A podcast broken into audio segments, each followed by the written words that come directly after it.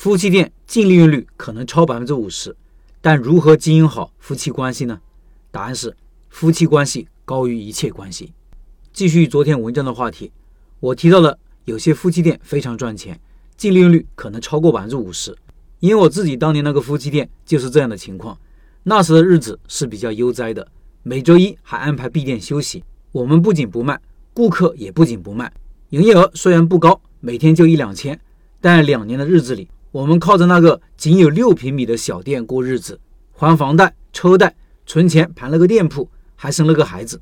昨天文章的留言里，有位老板分享了自己的数据，他说，感觉跟老陈说的数据很像，分享一下我店铺的数据。我现在的店月设六万，夫妻店不做外卖，我只算纯利润，基本是百分之五十以上。做得好的几个月能上百分之五十五。之前开的店月设十二万，十几平米，请了五六个人，纯利润率目标只敢设百分之三十五，多数情况下只有百分之二十几，还不如现在两个人一天随便卖三千，人效能上一千五。因为我开夫妻店之前开过大店，对数据背后的无奈深有体会。我认为。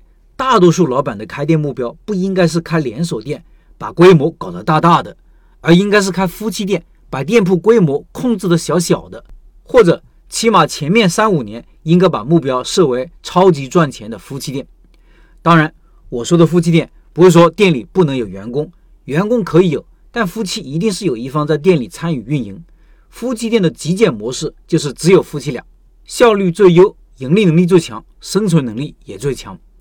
大品牌最怕的就是夫妻店，成本低，服务有温度，有耐心，熬得起。这种想法可能有些不合时宜，毕竟大多数人认为开店发展的快，规模做得大才是高大上的，导致小个体经营原本最稳妥的发展路线反而被忽略了。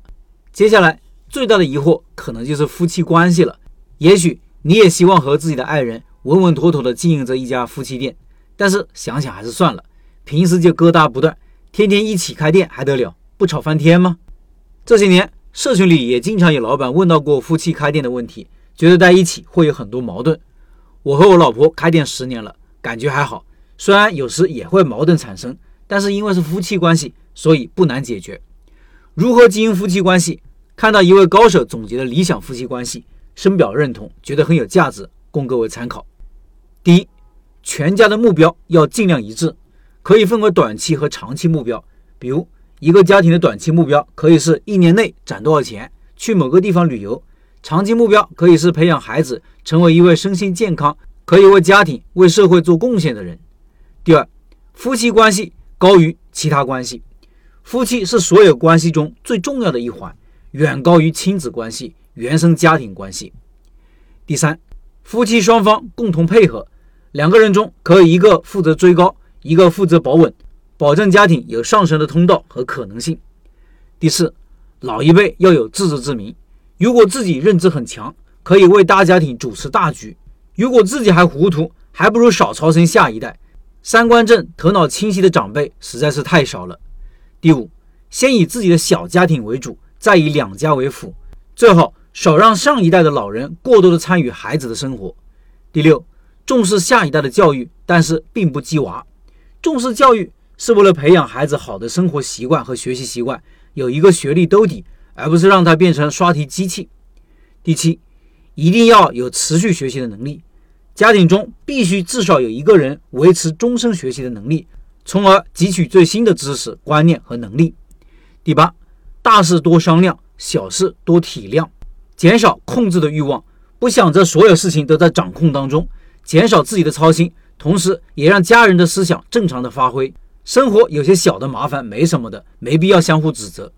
第九，家里一定是逻辑和利益为主导，而不是以情绪为主导。比如，不是说一定是女方管钱或者男方，而是说谁有管钱的能力，谁来管钱。